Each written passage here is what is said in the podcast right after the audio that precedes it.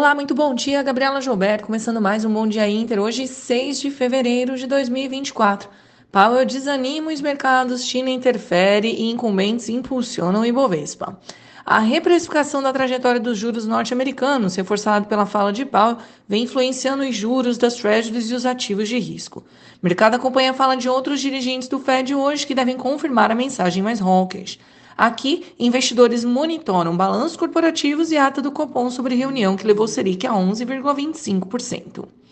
Lá nos Estados Unidos, os índices encerraram em queda ontem, pressionados pelo avanço dos juros das Treasuries após dados macro mais fortes que o esperado darem combustível para as apostas mais hawkish dos juros.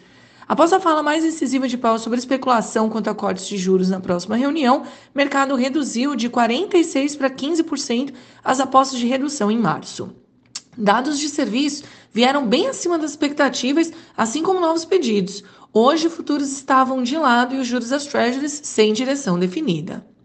Falando agora um pouquinho de Ásia, as bolsas chinesas tiveram um dia de forte alta, com alguns índices avançando mais de 3% após o governo federal anunciar um pacote de medidas visando amenizar as recentes pressões sobre o mercado de capitais.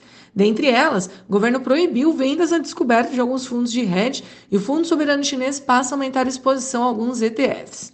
Ainda, o presidente Xi deverá ter reunião com reguladores para tratar dos próximos passos. No Japão, o Nikkei recuou em meio à realização de lucros enquanto investidores monitoram o balanço da temporada. Na Europa, as bolsas sobem, impulsionadas pela BP, além do otimismo vindo da China, mas o bom humor é limitado pela releitura dos juros nos Estados Unidos. As ações do UBS recuam com balanço e após o banco confirmar a conclusão da fusão com o Credit Suisse. Aqui no Brasil, o Ibovespa encerrou em alta ontem, descolado dos pares, impulsionado pelos papéis de Itaú e Bradesco e expectativas de balanços fortes.